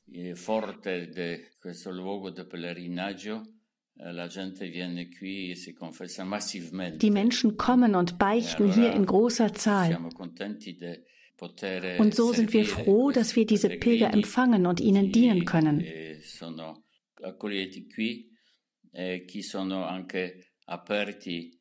Sie kommen und sind offen für die Botschaft des Evangeliums und für die Botschaft der Jungfrau Maria, die sich ja in allen Marienerscheinungen der Welt wiederholt, vor allem in Fatima und Kibeho.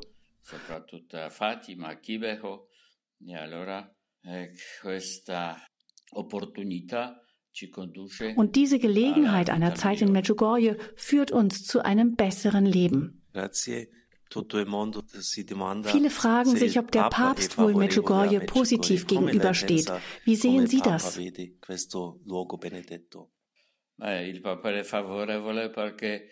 Der Papst ist wohlwollend, weil er sich darum bemüht, die Pastoral in Medjugorje noch weiter zu öffnen, um den Empfang für die Pilger und den Dienst an den Pilgern weiter zu verbessern. Darum hat er einen außerordentlichen apostolischen Visitator für Medjugorje ernannt, um den lokalen Kräften zu helfen, eine missionarische und zukunftsweisende Pastoral zu entwickeln. Lernen Sie die Ortssprache? Ja, ich lerne Kroatisch, die Ortssprache. Am Ende bitte noch einen Segen für unsere Hörer.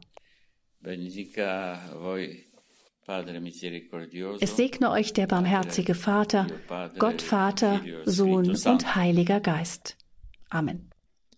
Das war ein Interview hier in der Sendung Standpunkt bei Radio Horeb mit Erzbischof Henrik Hoser. Er ist aus der Diözese Warschau und wurde als apostolischer Visitator für Medjugorje auf unbestimmte Zeit eingesetzt. Mit ihm hat unser Programmdirektor Pfarrer Richard Kocher gesprochen.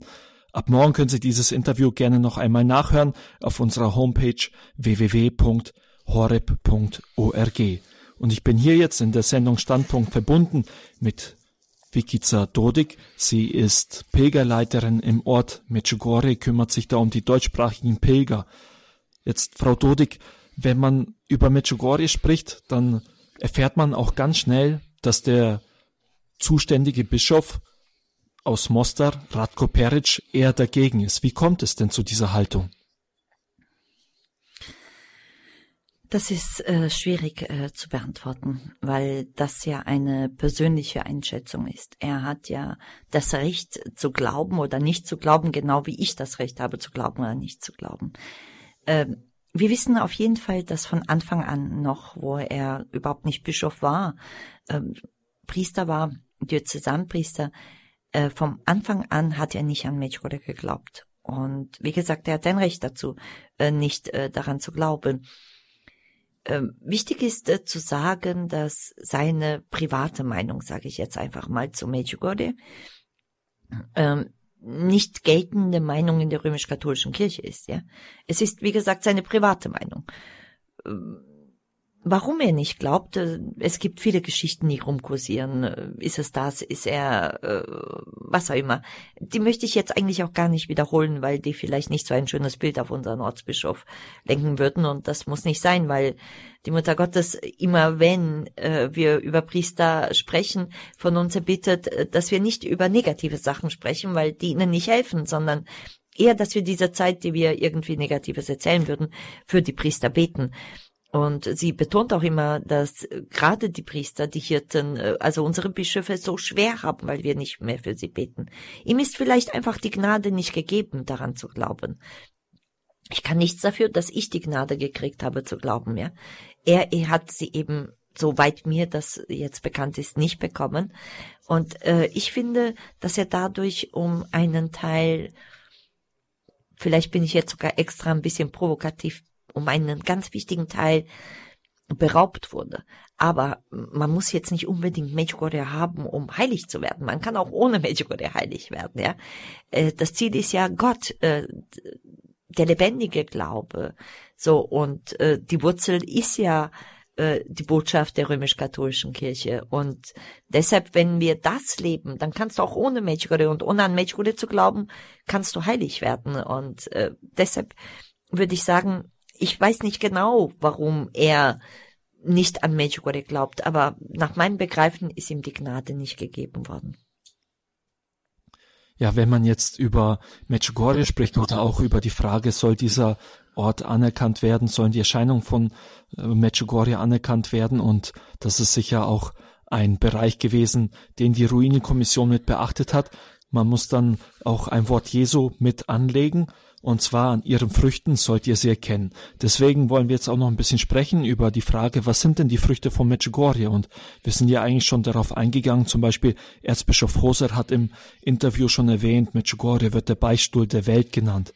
Oder es gibt viele Berufungen durch Medjugorje, Menschen kehren neu zu Gott um, versöhnen sich, die Erneuerung des Glaubens, viele Bewegungen, die dadurch entstanden sind, sogar die Weltfamilie ja. von Radio Maria ist ohne die, ist ohne Medjugorje nur teilweise denkbar.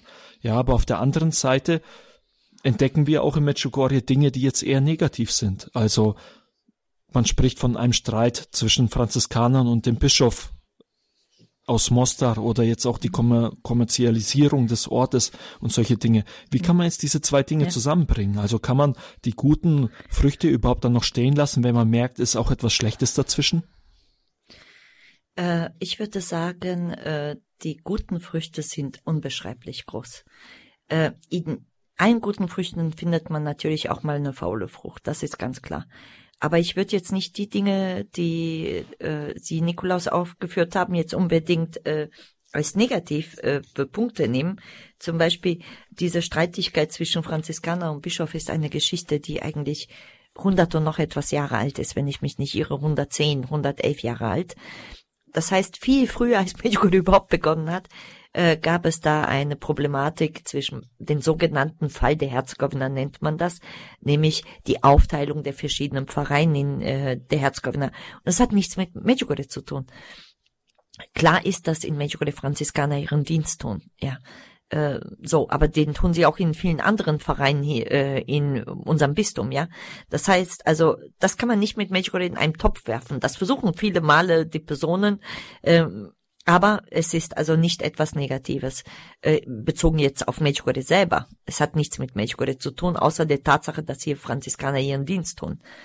Ähm, was die anderen Dinge angeht, äh, würde ich sagen, dass äh, die positiven Früchte so unbeschreiblich groß sind, so eine Dimension angenommen haben, die nicht zum Aufhalten ist.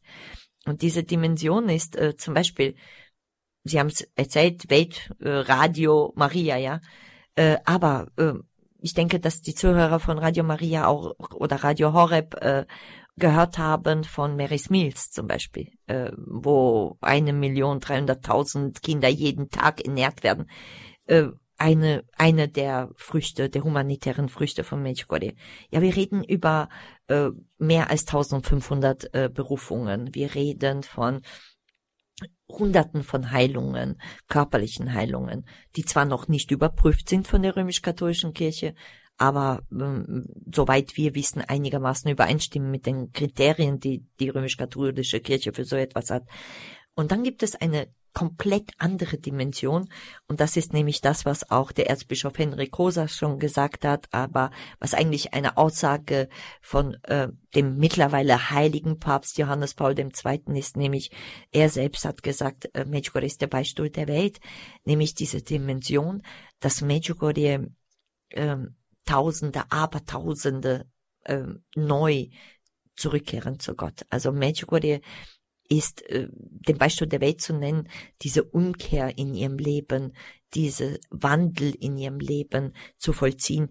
Dafür, das ist einer der größten Früchte von Medjugorje. Ja, und dadurch, durch diese Umkehr, die innere Heilung zu erfahren. Und das ist etwas, das sind Früchte, die eine Dimension haben, die wir hier in Medjugorje nicht mal nachvollziehen können. Ja, wir versuchen zum Beispiel etwas, äh, wir versuchen etwas zu sammeln, Daten in einem bestimmten Land, wo was entstanden ist. Äh, konkret jetzt in Deutschland gibt es zum Beispiel ein Medjugorje Zentrum, wo diese Daten gesammelt werden wo etwas entstanden ist aus Medjugorje, dass man das da einfach nur mal kurz mit paar Sätzen beschreibt und so Und wir haben, wir beschäftigen uns seit 20 Jahren mit dieser Thematik und ich bin bis heute überzeugt, dass wir nicht mal ein Fünftel von dem aufgeschrieben haben, was alles es in Deutschland gibt, was aus Medjugorje entstanden ist. Ja, das hat eine Dimension äh, angenommen, dass zum Beispiel äh, die Aborigines äh, von Medjugorje kennen, dass äh, es in Afrika zum Beispiel Stämme gibt, die trommeln die Botschaften der Mutter Gottes durch halb Afrika. Ja, oder äh, dass Indianer den Rosenkranz beten, weil sie da einen besonderen inneren Frieden gefunden haben, weil Pater Savko und Pater Joso mal in Amerika waren und Indianer besucht haben und ihnen von der Königin des Friedens erzählt haben äh, und von dem Gebet des Rosenkranzes und von der Meditation und, und solche Dinge. Es hat eine Dimension, die überall in der Welt ist, ja. Äh, und diese Früchte sind, die kannst du einfach nicht verleugnen. Die sind so groß, dass es Natürlich gibt es diese Begleiterscheinungen, dass einige versuchen, das für sich selbst auszunutzen. Oder es gibt auch so gewisse negative Dinge, die natürlich durch das Kommerzielle dazu kommen und so. Aber die sind minimal im Vergleich zu dem, was das große, sage ich mal, die große Frucht des Ganzen ist. Ja, Sie hören die Sendung Standpunkt hier bei Radio Horeb. Mein Name ist Nikolaus Albert und ich bin im Gespräch mit Vicky Zadodik. Sie ist Pilgerleiterin im Ort Medjugorje. Die Sendung hier, die Sie hören, Medjugorje, Ort des Gebetes und der Versöhnung, die spirituelle Lunge Europas und Provokation für die Welt.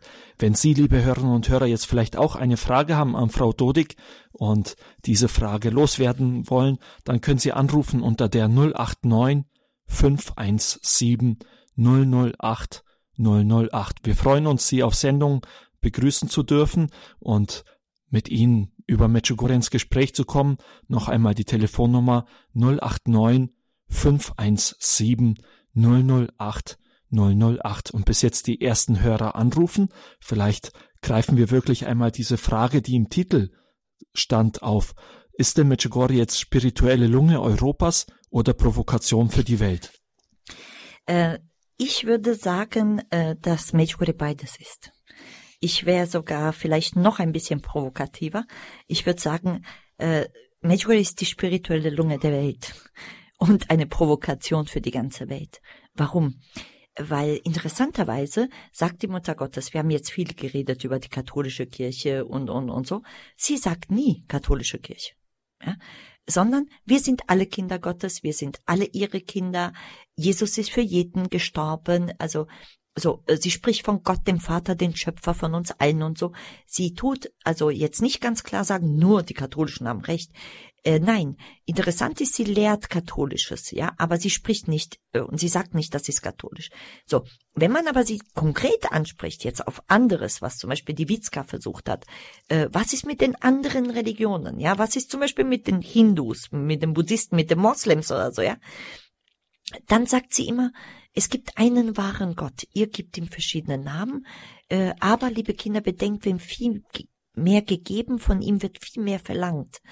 Und uns Christen ist viel mehr gegeben worden, vor allem uns römisch-katholischen oder papstunierte Kirche und den Orthodoxen. Wir haben den lebendigen Gott, was alle anderen nicht haben. Im Sinne, wir haben die Eucharistie, ja.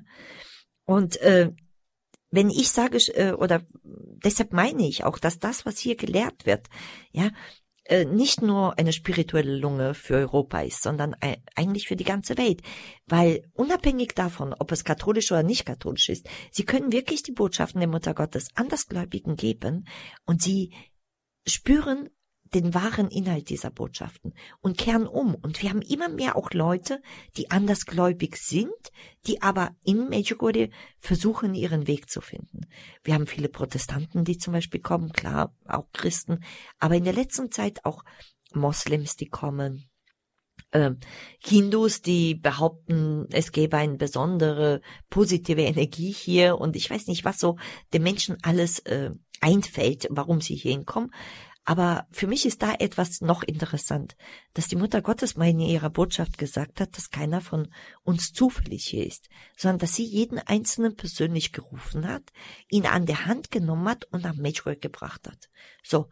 Und dass sie uns bittet, ihre Botschaften zu leben, zu lebendigen Aposteln zu werden, und zwar Apostel ihres Sohnes auf Erden, zu lebendigen Zeugen in der ganzen Welt. Das heißt, wenn sie die Andersgläubigen, ob jetzt Hindus, Moslems oder was auch immer, gerufen hat, dann möchte sie aus ihnen Apostel machen und natürlich auch aus uns. Und somit werden wir häufig auch zu einer Provokation für die Welt.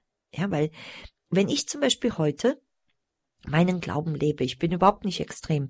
Also ich bin habe heute noch Freunde in allen möglichen Religionen, war viel in der Weltgeschichte unterwegs und habe Bekannte und Freunde in Asien, teilweise in Afrika, in Amerika und so. Ich habe überhaupt kein Problem mit Andersgläubigen, sage ich jetzt mal. Ja. Hatte ich nie. Aber ich habe zum Beispiel heute äh, das Gefühl, wenn ich meinen Glauben lebe, ohne dass ich irgendjemandem etwas über meinen Glauben sage, äh, bin ich schon zu einer Provokation für die Welt geworden. Ja, weil die Welt meint, sie müsste etwas anderes schaffen, eine andere Dimension. Also äh, müsste alles neutral, liberal machen und, und so. Und das ist etwas, äh, was hier aber nicht gelehrt wird. Hier wird gelehrt, deinen Glauben lebendig zu bezeugen. So, du musst nicht losgehen und den anderen sagen, glaube. Nein, das ist falsch, ja. Ich kann nicht losgehen und den anderen versuchen, irgendwie meinen Glauben aufzuzwingen. Absolut das Gegenteil erreiche ich damit. Sondern ich für mich selber lebe oder versuche, soweit ich das kann, den Glauben zu leben. Und die Mutter Gottes sagt, wenn wir den Glauben leben, wenn wir ihre Botschaften leben, dann werden die anderen von alleine auf uns zukommen und werden uns die Frage stellen, warum bist du anders? Warum hast du mehr Frieden? Warum hast du mehr Liebe? Warum hast du mehr Freude? So. Und dann könnt ihr ihnen erzählen, woraus ihr eure Frieden äh, bekommen habt, äh, die Liebe habt und, und die Freude habt, nämlich aus Gott heraus. Ja, so. Und deshalb finde ich, ist Medjugorje provozierend für die Welt, ja, weil Medjugorje ist verlangend, ja, im Sinne, äh, du kannst nicht in deinem Trott weitermachen, ja, so, du wirst eigentlich konfrontiert mit Gott, ja, mit unserem Glauben.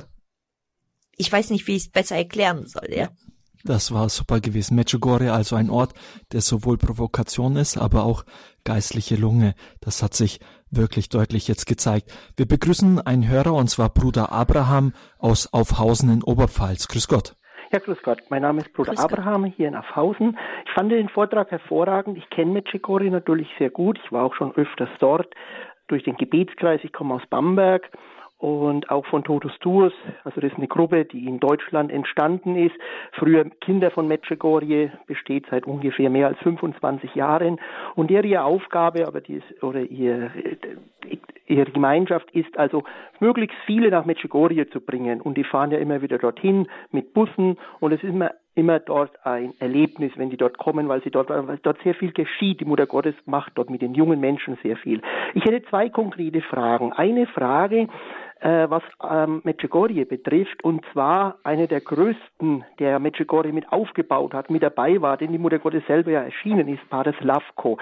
Wie sieht es da mit dem Seligsprechungsprozess aus? Weil ich könnte mir doch vorstellen, dass das dort, dass er der Heilige schlechthin wird, aber das muss natürlich vom Volk ausgehen. Das heißt, dort die, die äh, Pfarrei Medjugorje müsste sich den annehmen, den Wunder und so, das dürfte ja da kein Problem sein, das müsste ja kommen.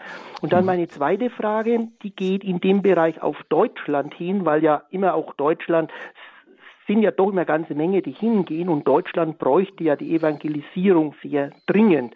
Und ich denke, es wäre auch gut, wenn die Diözesen in ihren ganzen Plänen da auch ein bisschen von dem Geist aufnehmen würden, der von Medjugorje ausgeht, von den Menschen, die dort kommen, die dort auch ja, Erlebnisse haben, Bekehrungserlebnisse, wenn sie da erzählen würden. Und es wäre ja auch so ein Glaubensfrühling, der jetzt die Kirche wieder bereichern könnte, weil es sind ja immer wieder viele, die hinfahren und Sie sagten ja, dass Sie schon einiges aufnotieren dort und dass noch sehr viel kommen ist oder dass vielleicht wenig sogar aufnotiert ist. Aber ich denke, dass die Früchte, die wir jetzt ja schon sehen, wenn ich an Heroldsbach denke und die vielen Berufungen oder auch in Österreich, Kardinal Schönborn sagt ja, wenn er sein Priesterseminar anschaut, die meisten der Seminaristen oder auch Priester der letzten Jahre kommen ja aus Medjugorje. Man sieht ja die Berufungen. Und ich denke, da wäre etwas, wo die Pastoral weitergehen müsste. Da müsste sie das dürfte nicht vergessen. Vielen Dank Ihnen, Bruder Abraham. Und jetzt die Fragen an Vikica Dodik. Zuerst einmal Pater Slavko. Gibt es da einen Seligsprechungsprozess zu Pater Slavko, der viele Jahre auch in Medjugorje gewirkt hat? Mhm. Als erstes nur eine kurze kleine, äh, äh, sagen wir mal, Ausbesserung oder Richtigstellung. Pater Savka hat nie die Mutter Gottes gesehen, solange wie, wie er hier auf Erden gelaufen ist. Er hat sich nämlich immer bei den Sehern darüber beschwert, dass er sie nie sehen durfte. Äh, einmal hatte Seher Jakob gesagt, jetzt brauchst du mich nicht mehr zu nerven. Ja, jetzt endlich darfst du sie sehen. Äh, also solange wir auf Erden gelebt hat, hat er nie die Mutter Gottes gesehen. Aber äh, überhaupt für die Zuhörer, damit sie wissen, Pater Savko Barbaric war ein Franziskanerpater, der äh, sich äh, intensiv mit Medjugorje auseinandergesetzt hat, der eigentlich nach Medjugorje geschickt wurde, um zu beweisen, dass Medjugorje nicht wahr ist. Er war ja nicht nur Franziskaner, Pater, Priester, also Theologe und Priester, sondern er war unter anderem auch Psychotherapeut. Und in dieser Rolle sollte er also eine Studie über die Seher machen und schauen, ob das wahr ist und so. Ähm, er hat dann seine Meinung über Medjugorje geändert und äh, heute könnte man eigentlich sagen, dass er Medjugorje irgendwie mit ein paar anderen Priestern am weitesten in die Welt hinausgetragen hat. Unter anderem hat er zum Beispiel fließend sieben Sprachen gesprochen, was natürlich dann auch gut war. Äh, durch die Fülle der Sprachen konnte er mit vielen Menschen reden und die Botschaft von Medjugorje weitergeben. So, und er ist gestorben am 24. November 2000. Ähm, und äh, interessant ist, dass ein Tag nach seinem Tod die Mutter Gottes äh, in ihrer normalen Monatsbotschaft etwas gemacht hat, was außergewöhnlich ist.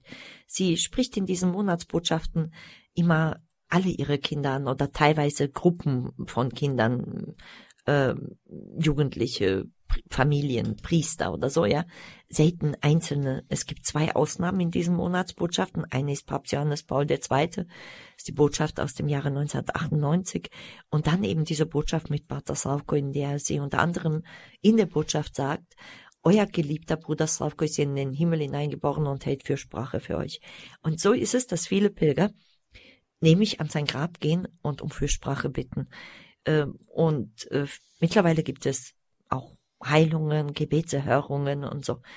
Äh, dieser Seligsprechungsprozess, also ich würde sagen, ich weiß es nicht, soweit ich weiß, also gibt es bis jetzt noch keinen Ansatz dazu äh, und äh, noch keine Bewegung in irgendeiner Form. Also äh, ich habe mal gehört von einzelnen Priestern, dass sie gesagt haben, wir warten erstmal wie es aussieht mit der Anerkennung und mit, mit anderen Sachen hier in Medjugorje, bevor sie da überhaupt etwas äh, in die Wege leiten, soweit ich weiß. Aber äh, ich weiß, dass die Pfarrei Medjugorje solche Daten und Angaben über Gebetserhörung, über Heilungen, die durch die Fürsprache von Pater Savko geschehen sind, sammelt. So viel. Tut mir leid, dass ich da nicht mehr dazu sagen konnte. Ja, das sind natürlich alles spannende Fragen hier zu Medjugorje. Leider geht die Sendezeit dem Ende entgegen, aber ganz kurz wollen wir vielleicht noch auf die zweite Frage eingehen. Und zwar, die Diözesen, sollen sie diese, diesen Geist von Medjugorje oder vielleicht besser gesagt, diese Spiritualität von Medjugorje mehr aufnehmen? Äh, ja, das ist etwas, was wir versuchen, äh, wir als Zeugen hier zu leben. Nämlich bei uns wird ja jeden Tag zwei Rosenkränze gebetet, Messe gefeiert, Segenheilungsgebet und dann ein paar Mal in der Woche eucharistische Anbetung am Freitag, Kreuzwährung und so. Und das ist sicherlich ein Modell, was die Mutter Gottes sich für alle Pfarreien wünscht. Dass das natürlich nicht so einfach ist, in Deutschland zu leben, das ist ganz klar. Äh, auch nicht in den Diözesen. Aber es gibt einige Initiativen, wo ich gehört habe, äh, wo mittlerweile äh, langsam so ins Leben kommen. Äh, was die deutsche Kirche im Allgemeinen, die Diözesen angeht, solange wie Medjugorje noch nicht anerkannt ist, äh, wird es da sicherlich keine großen offiziellen Bewegungen geben. Ähm, Einzelne nehmen, weil die Priester dort gute Erfahrungen gemacht haben, weil der Bischof gute Erfahrungen gemacht hat, unter anderem, oder weil vielleicht dort es ein wunderbare Früchte gibt, Gebetskreise von Medjugorje oder Gemeinschaften, die entstanden sind und und so. Äh, da in einigen Diözesen geschieht mehr als in den anderen in Deutschland, äh, aber ich, nach meinem Erkenntnis, äh, wird es immer so stetig, ein bisschen, Schritt für Schritt, ein bisschen immer mehr und mehr. Ja, herzlichen Dank, äh, Frau Dudig, für Ihre Zeit, dass wir uns heute über Medjugorje unterhalten konnten. Alles Gute und viele Grüße nach Medjugorje. Ich danke Ihnen herzlichst, wünsche Ihnen viel Segen und Frieden und Grüße auch an alle Zuhörer von Radio Horeb. Wenn Sie diese Sendung noch einmal hören möchten, dann können Sie Anrufen bei unserem CD-Dienst unter der Telefonnummer 08328 921 120. Gerne schicken wir Ihnen eine CD zu, mit der Sie dann diese Sendung noch einmal anhören können. Oder der schnellere Weg, Sie gehen auf unsere Homepage www.horeb.org. Da finden Sie die Mediathek. Da steht dann ab morgen eine Datei für Sie bereit, mit der Sie diese Sendung noch einmal anhören können. Bleiben Sie in Kontakt mit uns, gerne auch über unsere Website www.horeb.org oder unsere Facebook-Seite Radio Horeb. Ihnen alles Gute noch, einen gesegneten Sonntagabend, Ihr Nikolaus Albert.